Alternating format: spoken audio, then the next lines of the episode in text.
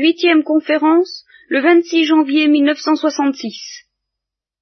Alors, nous prendrons à l'histoire d'Abraham, parce que de la vie de tous les exégètes, tous les théologiens, tous les historiens de l'Église, du christianisme, euh, je crois que je vous l'ai déjà dit, je n'ai pas besoin d'y revenir et d'y insister, l'histoire juive, l'histoire sainte, l'histoire de la révélation proprement dite, commence avec Abraham. Qu'en est-il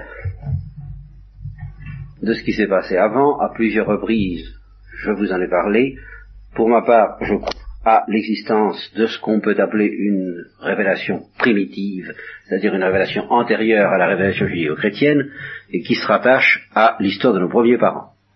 Je crois que avant la chute, euh, il y avait une intimité très profonde entre Adam et Ève d'une part et Dieu de l'autre, et je crois qu'au soir de la chute, comme le texte de la Genèse le dit, Dieu a prédit à Adam et Ève les châtiments qui s'abattraient sur eux et sur leurs descendants à la suite de leur faute. Eh bien, je pense que Adam et Ève n'ont pas oublié du jour au lendemain tout ce qui leur avait été dit, et surtout, surtout, euh, cette saveur de vie éternelle dont ils étaient imprégnés au temps où ça marchait tout seul, entre eux et Dieu, entre eux et Yahvé. Je pense, mais évidemment, euh, je dis je pense parce que c'est une opinion personnelle, quoiqu'elle soit certainement partagée par beaucoup de docteurs chrétiens, je pense que de génération en génération, cette espèce de corps de doctrine initiale s'est transmis avec plus ou moins de fidélité, euh, parce que, alors là, justement, ce qui manquait, ce qui manquait, c'était cette tradition qui commence, elle, avec Abraham, et qui est marquée au sceau de l'infaillibilité. Vous voulez, Dieu a parlé au début du monde. Je ne dis pas que par la suite, et jusqu'à Abraham et à d'autres peuples, il n'est pas parlé, Enfin, nous n'en savons rien, il n'y a rien d'officiellement infaillible dans la parole de Dieu depuis nos premiers parents jusqu'à l'événement d'Abraham. Alors je vous répète, je pense que dans le peuple hindou en particulier, chez d'autres peuples, euh, le Saint-Esprit était à l'œuvre, il n'abandonnait pas le cœur des hommes, il n'abandonnait pas leur intelligence, et par conséquent, il leur suggérait toutes sortes de vérités, et surtout les grandes vérités, celles qui concernent les fins dernières. Peut-être le faisait-il de temps en temps d'une manière infaillible, mais ce que Dieu, à notre connaissance, et je crois que là on ne peut pas s'y tromper, ce que Dieu n'a pas fait entre Adam et Ève et Abraham, c'est de créer une tradition d'inaugurer une tradition qui transmette d'une manière infaillible, en l'enrichissant d'ailleurs de génération en génération euh, dans le peuple juif, n'est-ce pas, une révélation authentique.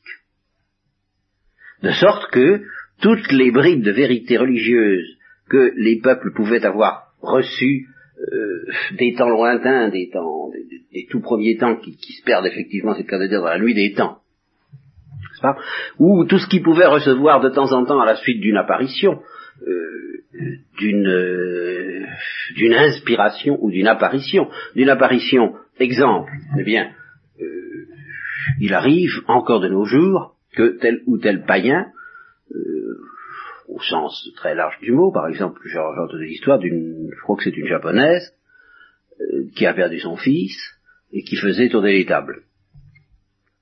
Eh bien, qui faisait du spiritisme. Eh bien, son fils lui est apparu et l'a orienté vers le christianisme. Vous voyez? Alors, une fois chrétienne, évidemment, l'Église lui a dit, il faut arrêter ça. Parce que nous avons mieux à vous donner. Mais euh, c'est pour un chrétien qu'il est interdit de faire du spiritisme.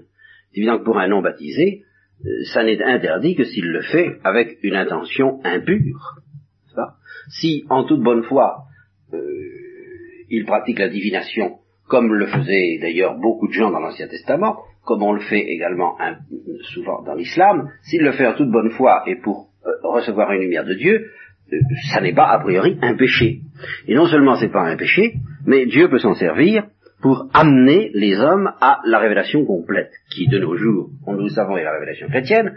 Mais alors, si vous vous plongez dans la nuit des temps, dans les milliers d'années et les milliers de siècles qui ont précédé la révélation d'Abraham, euh, qu'est-ce que les hommes avaient à leur disposition pour trouver la, la vérité religieuse? Eh bien, peut-être des moyens comme ça. Ce qui est sûr, c'est qu'aucun n'était garanti comme infaillible.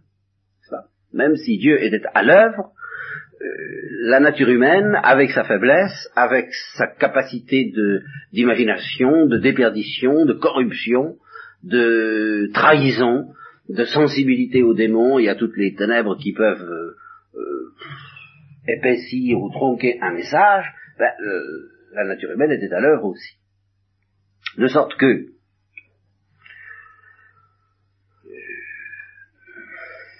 comment résumer l'histoire du monde? Du monde.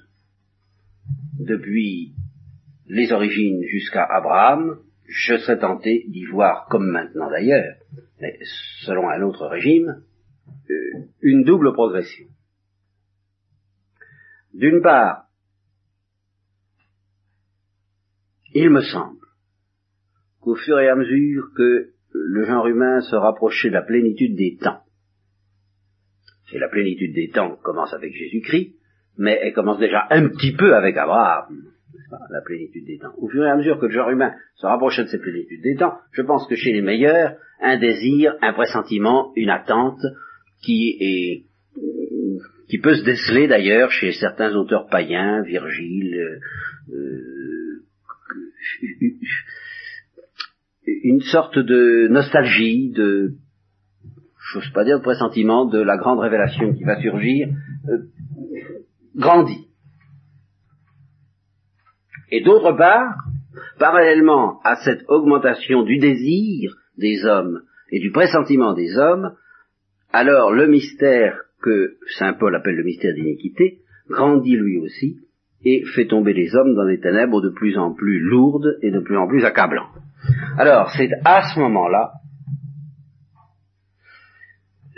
c'est-à-dire d'après les données de la science actuelle très très très très longtemps après le, les origines du genre humain, des, milliers de siècles peut-être, eh bien que un jour, Yahvé est apparu, Dieu est apparu à un homme de la Mésopotamie.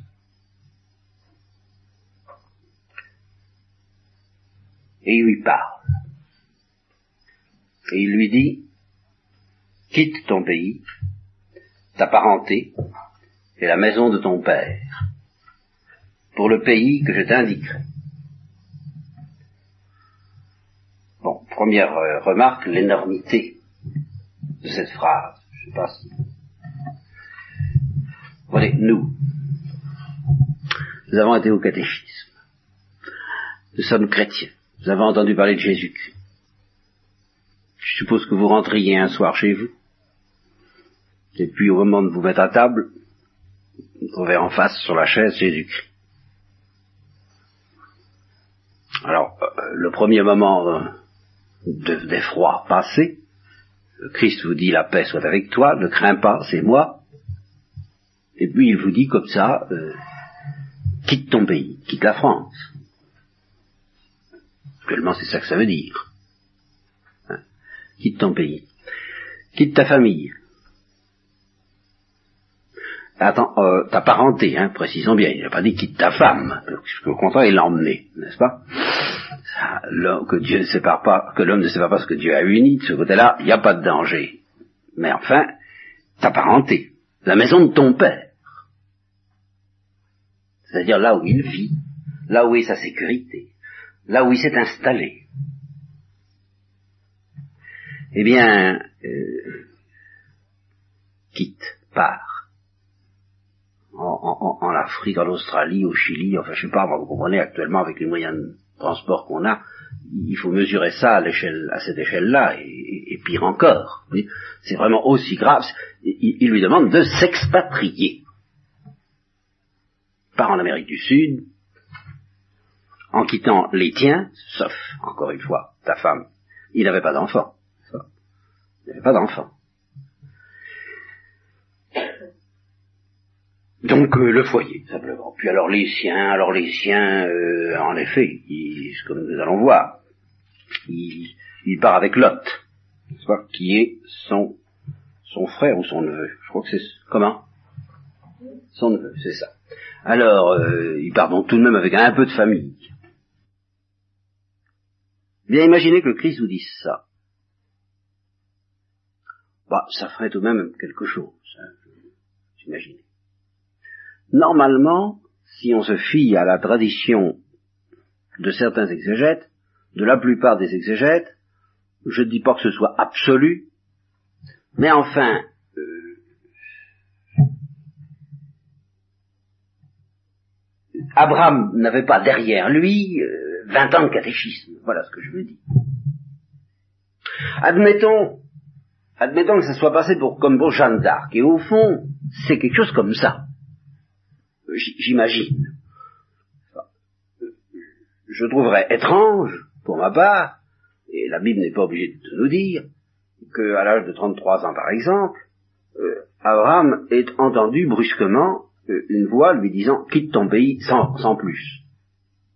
Je pense qu'il devait déjà avoir un peu l'habitude tout de même de cet être-là, qui venait le visiter de temps en temps, et peut-être depuis son enfance, pourquoi pas.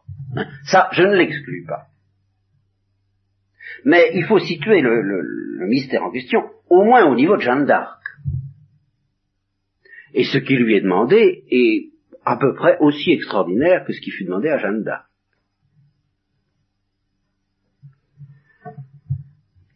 Nous ne nous en rendons pas compte, encore une fois, parce que parce qu'on réalise très mal. Mais enfin, euh, Jeanne d'Arc aussi, elle a dû s'expatrier, quitter la maison de son père. En plus de ça, évidemment, ça a été pour quelque chose de plus bizarre encore, faire la guerre pour une jeune fille, bien sûr, ça, ça, alors ça, je reconnais que c'est très extraordinaire. Mais justement, tout de même, elle avait l'Église, elle avait le Christ, elle avait toute sa piété, elle avait le catéchisme auquel elle croyait, elle avait reçu les instructions de l'Église, et ses voix se sont présentées comme s'insérant dans la trame de ce qui lui avait déjà été révélé et appris au catéchisme. Donc elle pouvait situer ça, en, somme, n'est-ce pas? Monseigneur Saint-Michel, Sainte Catherine, Sainte Marguerite, elle en avait entendu parler. Et elle pouvait s'y reconnaître un peu. Tandis que là, rien. Du moins, rien de bien ferme. C'est là où les exégètes hésitent, n'est-ce pas? Est-ce qu'Abraham faisait partie d'un clan qui croyait déjà à un Dieu unique, en un seul Dieu? Ou est-ce qu'il faisait partie d'un clan païen? Le père Ferré pense que Abraham faisait partie d'un clan païen, d'un clan païen qui ne pouvait s'attendre à rien du tout. D'autres exégètes pensent qu'il était déjà euh, monothéiste, ou si vous préférez, au moins plutôt monolatrique. Euh, en gros, quelle différence y a-t-il entre la monolatrie et le monothéisme? Euh, Le monothéisme, c'est une conviction religieuse qui se fait de Dieu une idée philosophiquement correcte c'est-à-dire tout à fait transcendante, qui croit en un seul Dieu, mais qui se rend compte que ce Dieu est tout à fait transcendant par rapport à nous. La monolatrie croit en un seul Dieu, mais c'est un Dieu euh, un peu analogue au Dieu, vous voyez, et un peu analogue à nous. C'est un Dieu qui n'est pas très transcendant. Bon, alors, euh, on ne sait pas très bien à quoi Abraham croyait avant d'avoir ses voix et ses apparitions, ni encore moins à quoi sa famille croyait. de toute façon, euh, les croyances qui étaient les siennes étaient certainement très vagues par opposition à la consistance, la nouveauté originale et stupéfiante par conséquent de celui qui entre comme ça dans sa vie. Alors, je pense que ça a pu se produire, je vous dis, très tôt, histoire qu'il s'habitue un peu, quoi, à, de temps en temps, pendant son sommeil, ou le soir, ou au moment de la prière, parce que je pense qu'il devait prier, il devait avoir un instinct religieux, de temps en temps, il était en présence de quelqu'un. Alors, tout de suite une remarque que comprendront plus facilement aussi ceux qui ont assisté l'année dernière à la conférence sur foi et prophétie. Vous voyez comme c'est différent de ce que les hindous appellent l'illumination. Abraham entend une voix, mais cette voix, évidemment, l'arrache à la vie quotidienne, au monde quotidien. Il, est ailleurs. Néanmoins, elle lui parle un langage euh, qu'il est capable, qui peut s'exprimer avec nos mots. La preuve, les voilà les mots. Quitte ton pays, ta parenté et la maison de ton père pour le pays que je t'indiquerai. Par conséquent, tout en étant de l'au-delà, euh, cette voix, celui qui entend cette voix, n'est pas pour autant arraché au monde d'ici-bas. voyez, il continue à euh, penser avec sa, petite intelligence normale. Il peut raisonner sur ce qu'il a entendu. Il peut réfléchir sur ce qu'il a entendu. Et c'est d'ailleurs là-dessus que je vais insister, parce qu'il y a le moment où Abraham entend la voix, il est en présence de la présence. Et puis il y a le moment après. Et la véritable grandeur d'Abraham, je crois que euh, elle peut se déceler beaucoup plus sur ce qu'il fait, sur ce qu'il pense, entre deux apparitions, plutôt que sur ce qu'il fait et sur ce qu'il pense au moment même de l'apparition. Et ça, nous allons y venir tout à l'heure. Hmm. Ce que je veux dire, c'est que quand l'apparition ou la voix s'interrompt, Abraham redevient comme vous et moi. Euh, comme vous et moi, c'est-à-dire ben, C'est-à-dire que moi, par exemple, si je vous dis euh, euh, Dieu a un message pour vous, vous m'écoutez, et vous faites marcher votre intelligence critique en vous disant, ben, c'est vrai ou c'est pas vrai? Ça marche ou ça marche pas? Je peux m'y fier ou je peux pas m'y fier? Je, peux compter sur cette parole ou je ne peux pas compter sur cette parole? Bon. Alors, on a l'impression qu'Abraham, lui, était dispensé de faire un pareil exercice, qu'il n'avait pas à se poser le problème. Il était en présence de Dieu, et puis ça y est. Mais une fois que la parole s'est terminée, une fois qu'il se réveille, si je peux dire, et qu'il revient à la vie normale, à la vie courante, Abraham peut se dire, non mais, qu'est-ce qui m'est arrivé? J'ai rêvé ou quoi? J'ai des hallucinations? Je suis malade? Il faut me soigner? Ou bien, j'ai été en présence de Dieu? Vous savez que, on a interrogé Jeanne d'Arc à ce sujet-là. Elle a dit, euh, Qui vous parlait lui demandait ses juges? Elle répond, c'était Saint-Michel, c'était Marguerite, c'était Sainte-Catherine. Et comment le saviez-vous? Ben, ils me l'ont dit. Mais comment savez-vous qu'ils étaient dignes de foi? Eh bien, elle répond, j'ai eu cette volonté, j'ai eu la volonté de le croire. J'ai eu la volonté de le croire. Eh bien, ce qu'il y a d'extraordinaire dans Abraham, et c'est pour ça qu'on dira un autre texte qu'il a, que ça lui a été compté comme justice, c'est-à-dire qu'il a trouvé grâce aux yeux de Dieu à cause de cela. Il a eu la volonté, entre deux apparitions, de se fier à ces apparitions et pas de s'y fier à moitié. Pas de se dire, oh c'est intéressant, oh mais ça pourrait bien être ça. Ah, je vais, je vais voir, hein, je vais voir si ça recommence faudra que j'en cause. Non. La parole lui dit, quitte ton pays, ta parenté et la maison de ton père. Il ne sait pas très bien qui parle. Il n'a pas tous les renseignements que nous avons, ni même les renseignements qu'avait Jeanne d'Arc.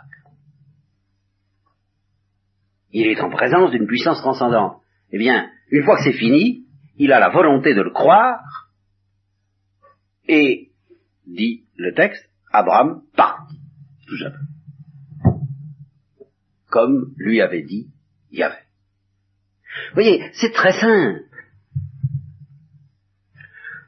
À première vue, nous, le fait de prendre le chemin de fer, ou, l'avion, ou le bateau, ou, tout simplement le chameau, n'est-ce pas, euh, s'il avait une caravane à, constituer, euh, pour aller d'un lieu à un autre, si on nous dit, bah, c'est à cause de ça qu'Abraham a été béni de Dieu, et qu'il a été sauvé, qu'il a été justifié, eh bien, on aura tendance à dire c'est pas très, c'est pas, pas sorcier, c'est pas malin, c'est pas une prouesse extraordinaire, euh, ça n'est pas un acte héroïque comme ceux que nous représentent les tragiques grecs ou les, les philosophes.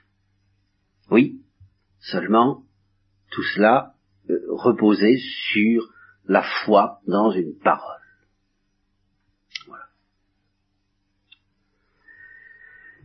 Je ne peux pas, en quelques instants, puis d'ailleurs si je le faisais, alors là nous sortirions complètement du texte et nous embarquerions dans, un, dans, le traité de la foi, ce que je n'ai pas du tout l'intention de, vous de faire ce soir, vous expliquer toutes les richesses de cette attitude qui s'appelle croire.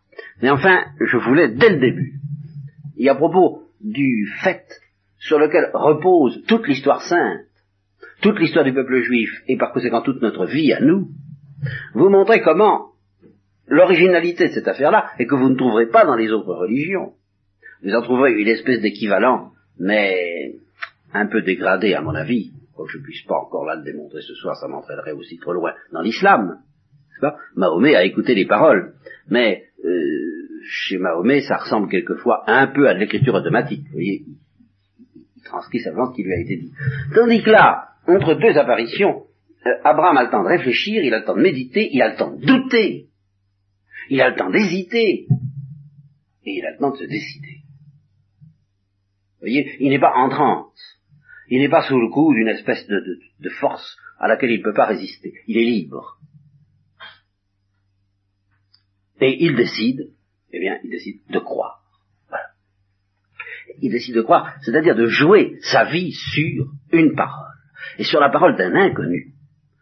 Seulement cet inconnu, ben, il a pressenti quelque chose euh, que j'appellerai, que nous appellerons plus tard, quand nous en dirons davantage, la saveur de la vie éternelle, et c'est à cause de ça que c'est méritoire. Mais enfin, avant d'expliquer pourquoi c'est méritoire, il faut bien comprendre le fait. Ça consiste à jouer sa vie sur une parole, et sans pouvoir vous vous expliquer entièrement encore dès maintenant pourquoi c'est méritoire, je peux au moins vous expliquer pourquoi c'est pas ordinaire. Bien. Je vous dis, si c'était le Christ qui nous disait cela, ou Saint Michel ou Sainte Marguerite, on, on reculerait. Mais là, c'est un inconnu. Alors, cette parole ajoute, je bénirai ceux qui te béniront, je réprouverai, je réprouverai ceux qui te maudiront. Je ferai de toi un grand peuple. Je te bénirai, je magnifierai ton nom, qui servira de bénédiction. je, ferai de toi, tu seras bénédiction. Voilà l'essence de la parole attribuée par Yahvé à Abraham. Et alors cette notion de bénédiction, qu'est-ce que ça veut dire? Il y a beaucoup de bénédictions encore de nos jours, n'est-ce pas? On, bénit l'eau, il y a de l'eau bénite, les rameaux, on bénit à la fin de la messe, euh, on bénit le Seigneur aussi. Ce qui est assez curieux dans cette notion de bénédiction, c'est qu'elle est à double sens. D'un côté, Dieu nous bénit, et de l'autre, nous, nous bénissons Dieu. Eh bien, ça veut dire, autant, pour vous donner une explication technique, ça veut dire envelopper quelqu'un euh, de bien.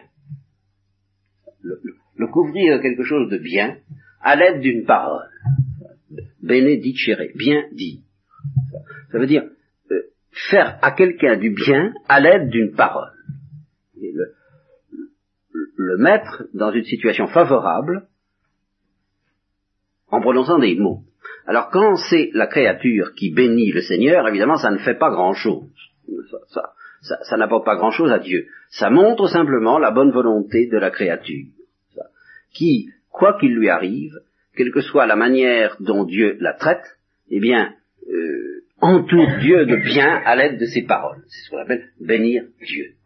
Je ne sais pas si je vous ai parlé, j'ai dû le faire déjà, du testament dans la fournaise de Yosera. Bien, justement, il dit, euh, je ne bénirai pas la, main qui me châtie. Je ne bénirai pas le bâton qui me frappe. Je t'aime. Je te loue pour ta majesté, mais je ne peux pas te louer pour les actes que tu tolères. De ce côté-là et de ce point de vue-là, je ne te bénis pas. Je ne bénis pas ce que tu fais là. Je ne bénis pas la main qui me châtie. Bon, c'est une espèce de révolte, bien sûr, dans ce texte, comme il y en a une dans euh, les paroles de Job. Donc vous voyez que le fait de bénir Dieu de notre part, euh, c'est pas un petit acte de, de rien du tout. Il y a des fois où ça peut être héroïque, en tout cas très difficile. Il y a des fois où toute notre nature s'insurge et a la tentation de se révolter contre l'idée de bénir Dieu dans certaines de ses œuvres, tout au moins, vous comprenez? Mais évidemment, malgré tout, la portée de cet acte reste assez limitée. Quand c'est Dieu qui bénit, alors c'est très différent. Quand c'est Dieu qui bénit, sa, parole est efficace et elle entoure celui qui est béni euh, d'une sorte d'auréole, on pourrait dire, si une sorte de protection, une sorte de bienfaisance. les, choses iront bien pour lui. Voilà, c'est ça que ça veut dire. Il est béni de Dieu, les choses vont bien pour lui. Euh, la notion de bénédiction. Euh, elle est très importante dans la religion juive, on la trouve, vous voyez, dès le début de l'histoire sainte, puisque l'histoire sainte, proprement dit, l'histoire du peuple juif, l'histoire euh, du peuple juif commence avec Abraham, c'est l'ancêtre, c'est le véritable ancêtre. Eh bien, dès les premières lignes, il est question de bénédiction et d'une manière fort abondante. Je ferai de toi un grand peuple, je te bénirai, je magnifierai ton nom, qui servira de bénédiction, je bénirai ceux qui te béniront, je réprouverai ceux qui te maudiront, par toi se béniront toutes les nations de la terre. Ce qui veut dire que les nations se diront les unes aux autres, béni sois-tu comme Abraham, qui est le béni par excellence. On ne peut pas être plus béni euh, qu'Abraham. Abraham est une sorte de, bénédiction subsistante, si je peux dire. Il est bénédiction. Il est le béni parmi tous les bénis. Évidemment, au-delà d'Abraham, euh, il y aura le Christ, mais ça, nous n'en sommes pas là. Abraham lui-même est la figure du Christ.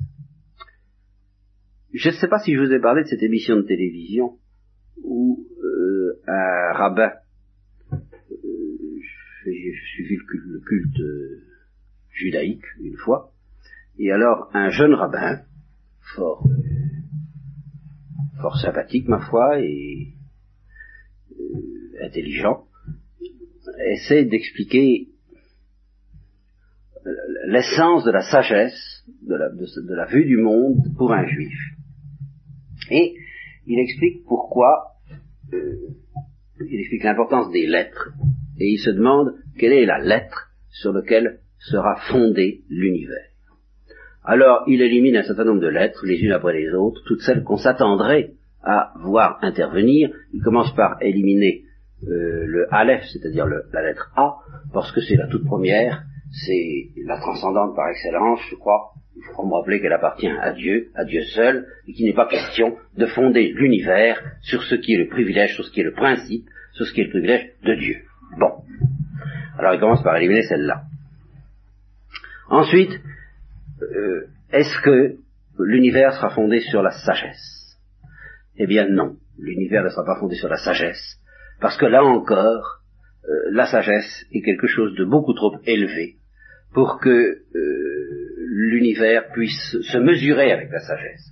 Les hommes ne peuvent pas pénétrer la sagesse de Dieu, ils ne peuvent pas en avoir le moindre soupçon, ni en s'adressant à lui directement, ni en méditant sur ses œuvres, de sorte qu'on ne peut pas dire que les œuvres visibles, le monde visible, révèlent la sagesse de Dieu. C'est quelque chose de trop inscrutable pour que euh, ça concerne l'univers.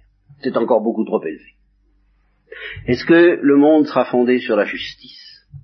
Eh bien non. Alors tout ça, ça représente une lettre, hein, je ne sais plus laquelle. Je vous fais grâce. Hein. Et, puis je me fais grâce à moi-même parce que je sais plus. Mais enfin, ça représente une lettre de l'alphabet hébraïque. Alors, je crois que c'est le yod de la justice.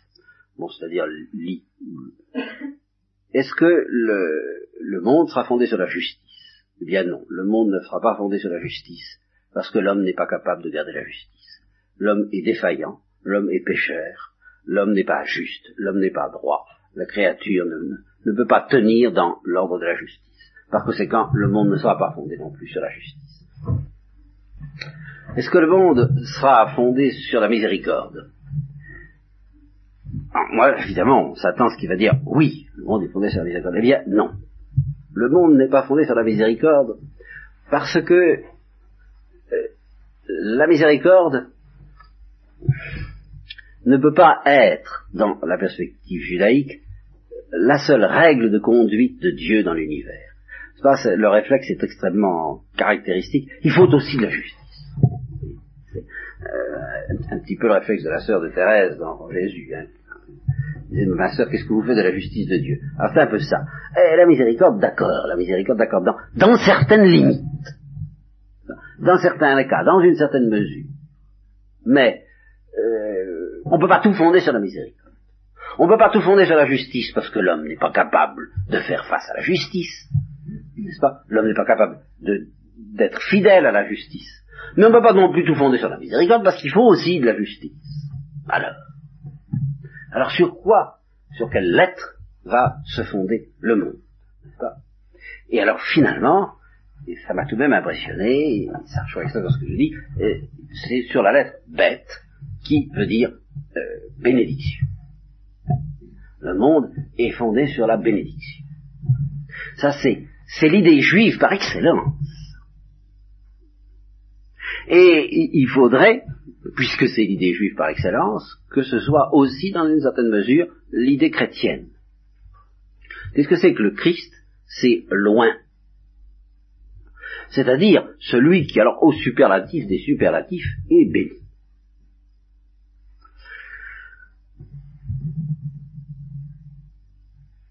Je n'approfondis pas davantage cette notion ce soir.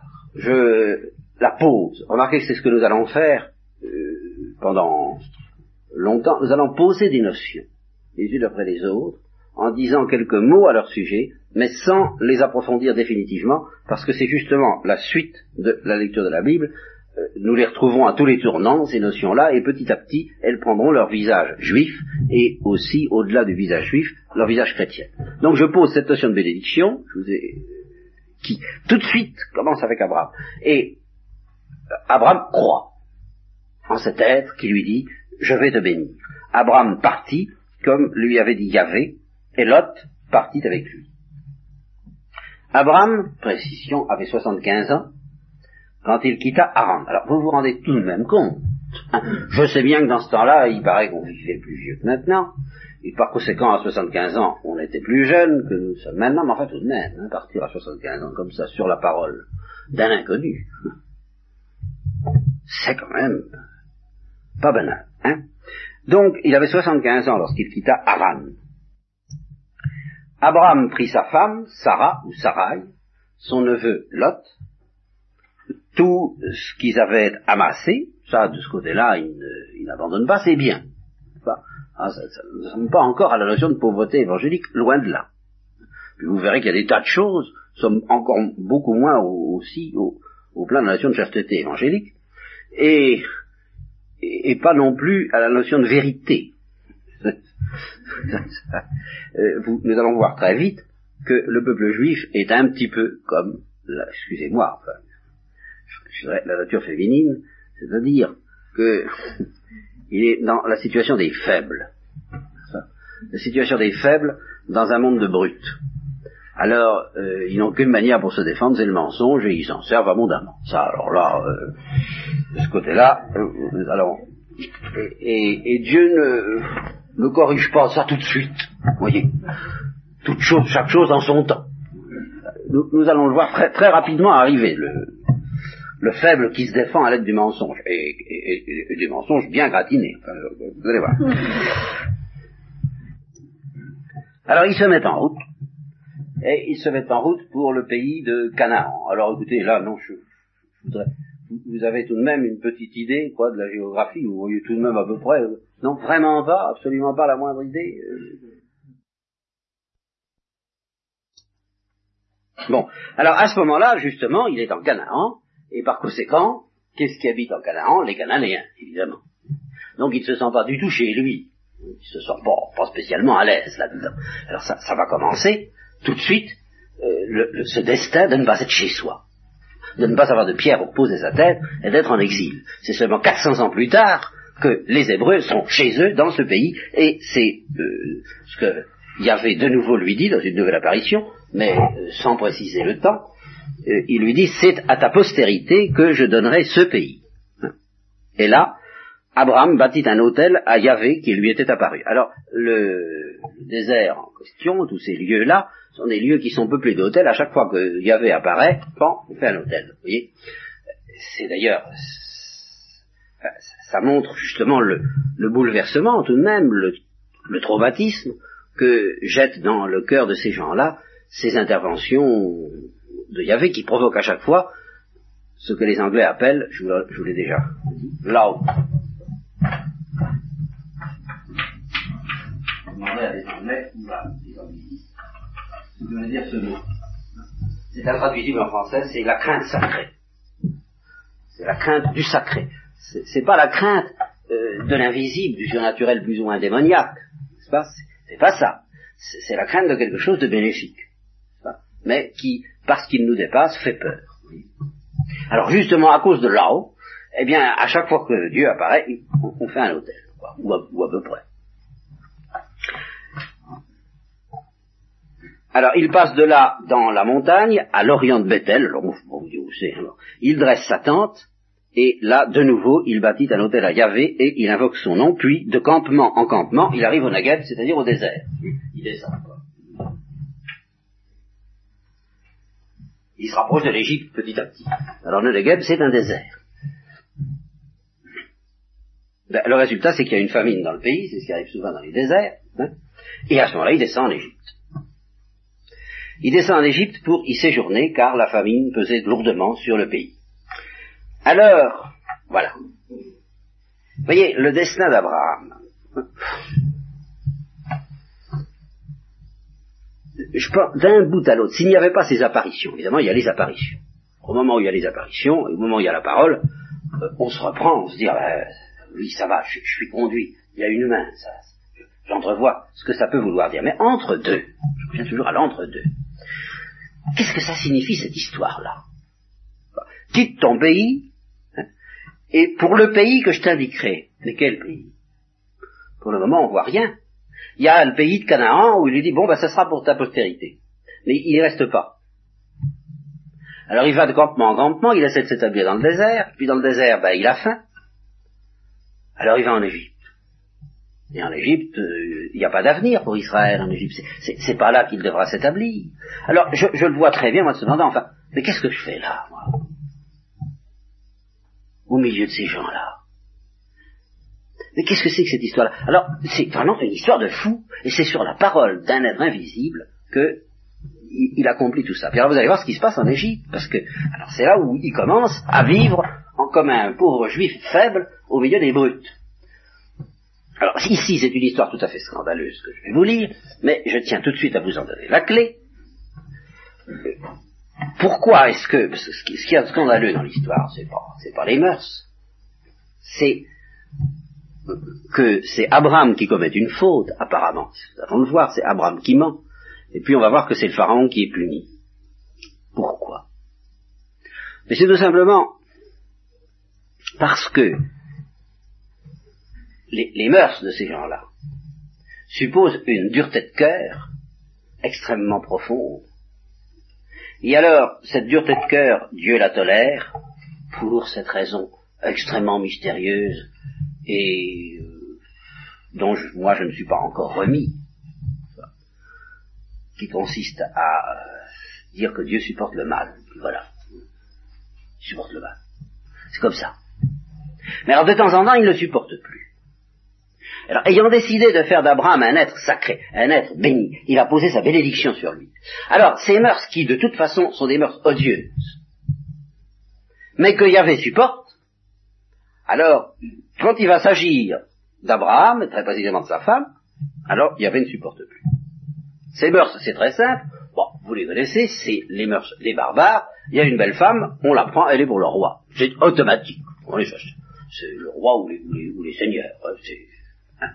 Donc, il y a intérêt, quand on est un pauvre, quand on est un petit, quand on est un humble, il y a intérêt à ne pas avoir une belle femme, ou alors il vaut mieux que ce soit pas sa femme.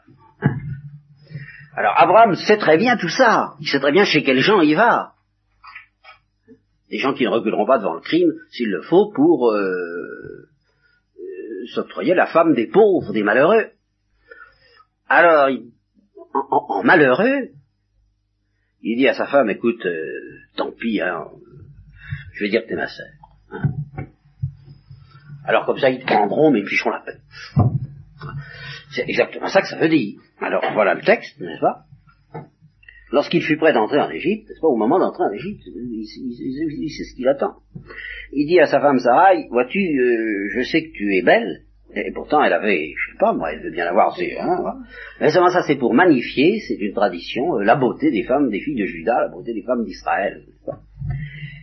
Tu es, tu es très belle, quand les Égyptiens te verront, ils diront, c'est sa femme, et ils me tueront. Oui, c'est ah ben, automatique. Non, seulement ils la lui prennent, mais pour être plus tranquille, ils le tuent. Et alors toi, ils te laisseront en vie, c'est d'accord. Seulement, euh, ça marche pas. Alors, on va dire que tu es ma sœur, ce qui d'ailleurs n'est qu'un demi-mensonge, puisqu'elle est admiseur. Ah ben, je voulais que je vous dise, moi, c'est un,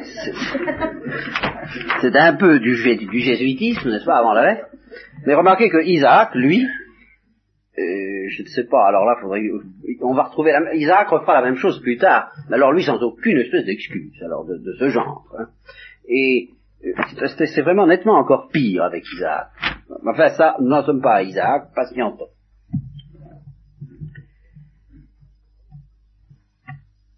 Non, on va dire tu es ma sœur, pour qu'il m'arrive du bien à cause de toi. Alors évidemment, ça a l'air odieux. Ben, seulement, il faut comprendre la arrivée du bien, vous voyez, c'est la notion, c'est dans la ligne de la bénédiction. Et qu'on me laisse en vie par égard pour toi. Alors c'est le contraire à ce moment-là. Au on dit c'est sa sœur, ça devient un homme intéressant. Et on le cultive. Alors comme ça, ils vont pas mourir de faim. Parce qu'ils savent ben, ils savent qu'ils sont chez l'ennemi. C'est ça qu'il faut comprendre. Euh, ce ne sont pas des héros, ce ne sont pas des saints, ils n'en sont pas du tout à ce niveau-là, mais ce sont déjà des pauvres, des petits. C'est ça qu'il faut comprendre. Alors ils se défendent comme ils peuvent, avec les moyens du bord. C'est pas brillant, d'accord, mais enfin. Alors, exactement, c'est exactement ce qui se passe. Abraham arrive en Égypte, les Égyptiens virent que la femme était très belle, les officiers de Pharaon s'empresse de le dire à Pharaon, hein, dire oh bon. Alors la femme est tout de suite emmenée au palais, hein, ça ne prête pas. Et Abraham est tout à fait d'accord, mais certainement, mais certainement, et il est bien traité à cause d'elle, n'est-ce pas? Euh, Du petit et du gros bétail, des ânes, des esclaves, des servantes, des ânesses et des chameaux. Mais, mais, alors c'est ça qui est très joli, ça qui est le comble. Donc Abraham est très bien traité, mais alors euh, Dieu frappe Pharaon de grandes plaies. Alors on est tenté de dire, bah, c'est pas juste, parce qu'il savait pas. Il savait pas, non. Mais qu'est-ce que c'est que ces mœurs? Vous comprenez? Bon, ces mœurs ne sont quand même pas louables, et surtout, c'est pas tellement qu'elles sont pas chastes, c'est qu'elles sont cruelles. C'est des gens, c'est le fort qui opprime le faible, et le faible n'a rien à dire, et au contraire, ce qu'il peut faire, c'est dire, mais oui Seigneur, faites tout. Alors, comme il s'agit, comme malheureusement pour Pharaon, son iniquité est tombée sur quelqu'un qui est béni de Dieu, qui est sacré, alors Dieu se fâche, peu importe euh, comment la chose est arrivée. Abraham, il a fait ce qu'il pouvait, et la seule chose qu'il pouvait faire pour défendre sa vie, dans la moralité qui était de mise en ce temps-là. Alors, euh, il y avait Pharaon de grandes plaies, et comme Pharaon euh, est un, il est égyptien, que les Égyptiens, comme je vous le disais au début, ils avaient des moyens particuliers, des moyens à eux de discuter le coup avec la divinité. Il ne faut pas s'y tromper. Ils avaient les auspices, ils avaient la magie. Je vous le répète, tant que nous on vit dans ce climat, la magie c'est très mal, la divination c'est très mal. Attention, c'est mal quand ça veut s'adresser aux démons, quand c'est avec un mauvais esprit et dans un mauvais cœur qu'on le fait. Mais si on n'a pas la révélation chrétienne et encore moins la révélation judaïque, ben, de soi ça n'est pas nécessairement mal. Et là nous avons une preuve que Dieu parle à, aux, hommes, même en dehors du judaïsme. Là, Dieu parle à Pharaon, et, et il révèle à Pharaon ce que Abraham et Sarah lui ont surtout pas dit, à savoir que c'est la femme d'Abraham. Et il le lui révèle dans des termes tels que Pharaon, alors là, ne, le ramène plus du tout, parce qu'il sent qu'il a fait une chose terrible, et il n'a plus qu'une envie, c'est qu'il s'en aille, ces gens-là. Vous voyez, parce qu'il sent qu'il a touché à du feu. Et Dieu lui fait comprendre à Pharaon, là, tu as touché à quelqu'un qui est à moi. Alors il appelle Abraham, il lui dit, non, mais dis donc, et, tu pouvais pas me prévenir Hein? Mais t'aurais dû le dire. Qu'est-ce que tu m'as fait? Pourquoi tu m'as pas dit qu'elle était ta femme? Tu m'as dit elle est ta sœur, alors moi je vous dis pour femme, qu'est-ce que tu veux hein? Bon, ben maintenant la voilà ta femme, prends-la et va-t'en. Et il la confie à des hommes qui leur conduisent à la frontière. Vous voyez, c'est l'extradition. Mais alors, il leur conduit à la frontière, lui, sa femme, et tout ce qu'il possédait. Alors, vous avez là un premier effet, évidemment, ça a l'air très discutable, mais c'est pas, il faut voir ça justement au-delà de la morale, si je peux dire, la morale telle que nous, nous en avons l'idée, eh bien, c'est déjà la protection du petit et la protection du béni, et la protection du juif, la protection du, peuple de Dieu, par Dieu, contre, mais au fond, celui qui, dès le début de cette histoire, représente la puissance des ténèbres, et aussi les puissances de ce monde. Alors, le voilà condamné à repartir. Tout ça, c'est très bien. C'est vraiment le juif errant. Hein il quitte Égypte, alors euh, où il va aller? Eh bien, il remonte, avec tout ce qu'il possède, et il prend Lot avec lui, et il remonte où? Ben, il remonte au Negev. Seulement, il, remonte en étant riche, alors qu'il était pauvre en arrivant.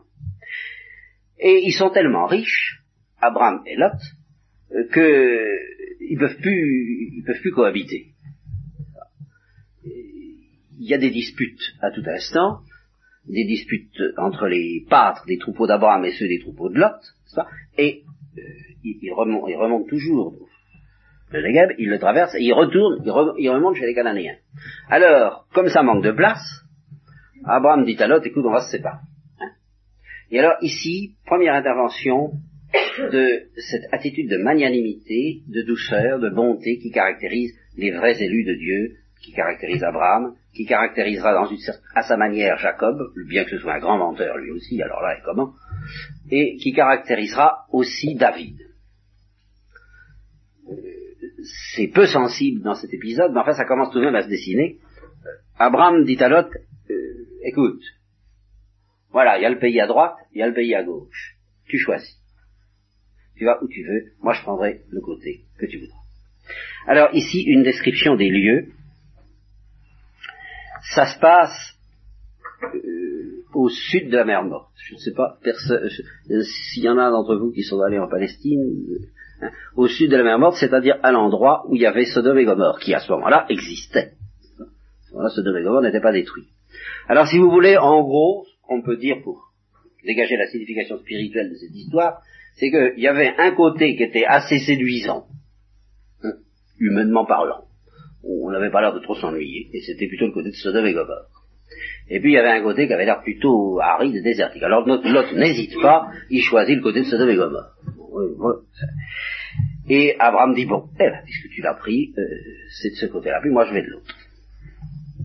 Ah, Lot leva les yeux, vit toute la plaine du Jourdain, qui était partout irriguée, hein, c'était très agréable, comme le jardin d'Yahvé, comme le pays d'Égypte. Lot choisit pour lui toute, la plaine du Jourdain, et il émigra à l'est. Bon, tandis qu'Abraham va au pays de Canaan, qui est beaucoup plus austère, et Lot s'établit dans les villes de la plaine, il dressa ses tentes jusqu'à Sodome. Et alors c'est la première fois qu'il nous est dit, les gens de Sodome étaient de grands scélérats, et c'étaient des pécheurs contre Yahvé. Alors, deuxième apparition importante, très importante, à ce moment-là, de Yahvé à Abraham. N'est-ce pas? C'est toujours le même rythme. Une apparition, le serviteur obéit, il accomplit un acte méritoire, ou un acte d'une certaine pureté, d'une certaine bonté, d'une certaine magnanimité, et aussitôt, Dieu répond par une apparition où la bénédiction se confirme et se répand, devient encore plus large. Yahvé dit à Abraham, après que Lot se fut séparé de lui, car ça c'est l'annonce de la postérité, dont on n'avait pas encore entendu parler jusqu'à présent. Lève tes yeux et regarde de l'endroit où tu es, vers le nord, vers le sud, vers l'ouest et vers l'est.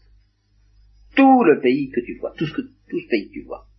Je le donnerai à toi et à ta postérité, pour toujours. Alors, vous voyez que c'est seulement maintenant, après toutes les pérégrinations qui ont été faites, que Abraham a la confirmation et la précision que c'est ce pays-là qui est le sien. Et vous voyez comment il le sait d'une manière étrange, car euh, Yahvé ne lui a pas dit à l'avance, avant qu'il fasse le partage avec Lot, il lui a pas dit ce sera Canaan, hein. donc c'est ça qu'il faut que tu prennes. Et à ce moment-là, Abraham aurait dit à Lot, toi tu vas par là, moi je vais par là parce que le Seigneur m'a dit que c'est par là. Non, non, il sait pas, il laisse Lot choisir. Oui, donc constamment dans un état d'incertitude. C'est ça que je voudrais que vous voyez bien. Cette attitude d'Abraham, cette souplesse d'Abraham. C'est vraiment celui qui ne sait pas où il va aller le lendemain. Qui est plongé dans une histoire totalement énigmatique, dont les secrets se dévoilent à lui progressivement et de manière tout à fait déconcertante. notez bien qu'au point de vue des figures, ça, je, d'un bout à l'autre du texte, nous sommes dans des figures du Christ. Ce voyage que vient de faire Abraham, c'est le voyage que fera la Sainte Famille. C'est la même errance. Et tout ce que va faire Abraham est figure de, des mystères du Christ. Ça, nous allons le revoir. Nous allons le voir encore plus en détail dans la suite. Bon, alors c'est seulement maintenant que Yahvé lui dit, tout le pays que tu vois, je le donnerai à toi et à ta postérité pour toujours. Je rendrai ta postérité comme la poussière de la terre. Si on peut compter les grains de poussière de la terre, alors on comptera tes descendants.